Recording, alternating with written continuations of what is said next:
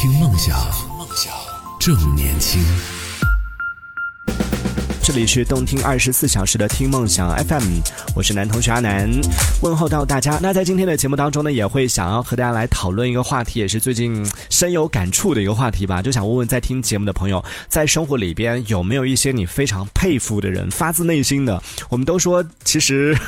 很多时候夸人的话不太容易讲得出来，要承认别人比自己好这件事情是有一定的难度的。但还是想跟大家来讨论一下，问问在听节目的朋友，在生活当中。有没有一些让你特别佩服的人？那你比较佩服他们的是什么呢？是佩服他们的某种能力呢，还是佩服他们的某一种品格？再或者是对方身上有了一些特质、一些品质是你想要拥有，但是你暂时没有的，所以你会比较佩服对方，甚至是你可能没办法做到的，会有这样的一些时刻。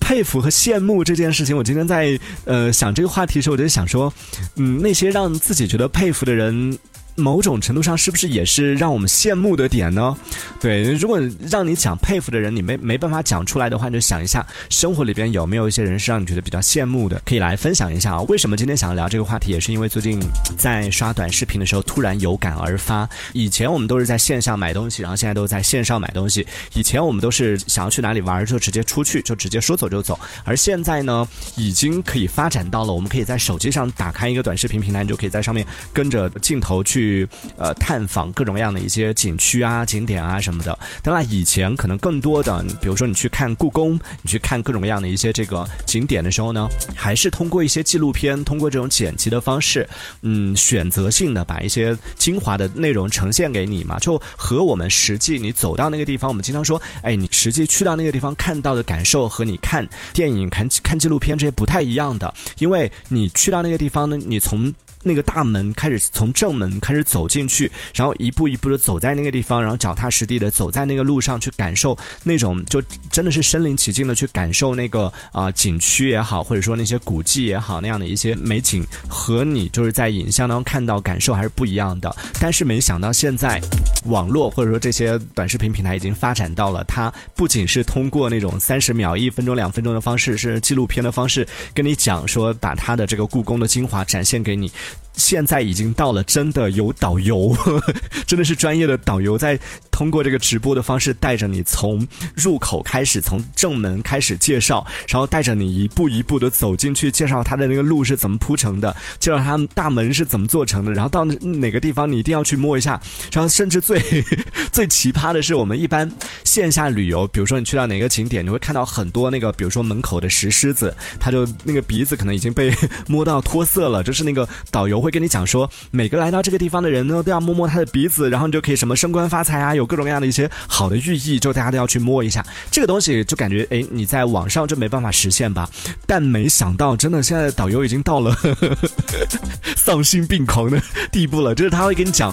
说去到一个景点的时候，就他就把那个镜头就抬高，其他人都在摸那个门口的什么石狮子啊什么的。他说我们不去摸那个石狮子，我们看在它那个门的，就是呃门框的顶部就会有两朵祥云。就说这个云呢，它就是可以什么招财进宝的，可以怎么怎么样的。就说一般来这个地方旅游的人，你不可能爬到那个门顶上去摸那个吧？但是我们在网上看直播的朋友有福喽，大家一起。猛戳那个点你的屏幕就点赞吗？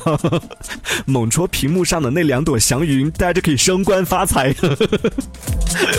我看到时候，这个我整个就震惊了。我说天哪，现在已经到了叫云旅游，已经到了这样的程度了吗？就这些都可以。以前我们觉得说好像去景区就要感受这样的氛围，而云旅游呢，多多少少有一点就是你在看嘛，没有办法参与进去，没有办法去互动。但没想到现在已经用这样的方式可以让你参与到当中。也有那种就真的是身临其境的感觉啊！其实我也没有关注了，我只是某天偶然间打开短视频平台，本来想要刷一下的，结果呢就看到那个小姐姐在介绍啊那个北京的恭王府，然后再介绍相关的一些这个啊历史的时候。没想到那天就听那个小姐姐从那个进门开始就一直听她讲讲讲，我竟然刷了在中午休息的时候刷了一个半小时，就一直在她的直播间里边就停留着听她叨叨叨叨叨讲了一个半小时，就 等我从他直播间退出来要开始上班的时候，我发现说天呐，我竟然在一个中午就只看了一场直播，然后就听他一直讲讲讲讲了那么多。一方面是发自内心的觉得说现在的这种直播已经卷到这种程度了，而且你看这些导游们，他也讲到他其实以前他是线下带团的这种导游，但是因为各种原因啊，现在慢慢的已经开始发展到线上来带，主要是带我就是网上的这样的一些网友们云游览这样的一些景点景区，就看到他介绍里边的一些各种各样的一些景点，然后介绍一些啊相关的一些信息的时候，一方面是觉得他口条很顺，而且呢他的知识储备非常的全，而且他讲到内容呢也非常有吸引力。这个我后来跟我朋友有讨论了一下，我朋友就很不屑说，人家就干这个的，就吃这碗饭的。他说你不信你去看，第二天他还是一样的内容。后来我第二天真的去看了，真的，他每天直播都是一样的内容。然后据他自己介绍呢，就是他每天直播好像是三到四个小时，他不像我们这个电台直播中间可以放放歌，然后可以有这个啊整点半点的宣传啊什么的，稍微可以喘口气。他们的那个直播就是网络直播是一直拉通的，而且他那个是在户外，在那种就是烈日之下，嗯，要不停不停的走，然后在那样的景区当中。这样三四个小时不停的讲，我就觉得挺难的。即便是像我朋友讲的一样，可能他每天讲的都是一样的内容，重复一样的内容。对我朋友也讲说，你想你自己做节目，每天也是这样，就是不停不停的讲一个小时、两个小时，那你还是一样的。所以别人看来你也是很厉害的。我说可能还不一样，就是如果让我每天讲一个小时，讲一模一样的内容，不停不停的讲，我可能就没有那么高的热情了。但看到他就在里边不停的会有一些穿插一些各种各样的一些情绪的小互动啊，然后就看起来。就反正我第一次看的时候，我就真的像是感觉他就是第一次 来到那个地方，然后跟你讲这些东西一样，所以我就觉得看完之后就发自内心的很佩服他。嗯，所以今天在节目当中就想跟大家来聊一聊，说一说在生活当中你有没有遇到过这样的一些让你觉得很佩服的人，是因为什么样的一些点让你觉得他很厉害、很佩服他呢？可以来分享一下。当然，某种程度上就像我刚刚讲到的嘛，这种佩服可能是更多的时候是因为他具备的能力，或者说是他能够做到的事情，自己有时候会就是带入进去，想说，哎，我能做到这件事情吗？想一下，说我做不到，然后他可以，所以会发自内心的有一点羡慕，同时有点佩服，觉得他太厉害了。而且你知道这件事情有多难？那如果说是，比如说你不知道这件事情有多难，然后，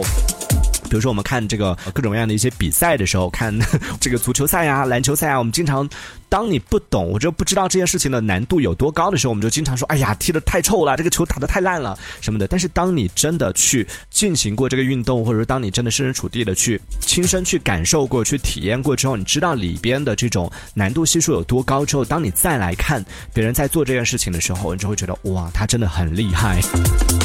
会有这种佩服的情绪在当中啊，所以在听节目的朋友可以来分享一下，说说你生活当中有没有一些佩服的人和事，可以在节目下方的评论区当中用文字的方式发送消息过来，参与我们的话题讨论。听梦想，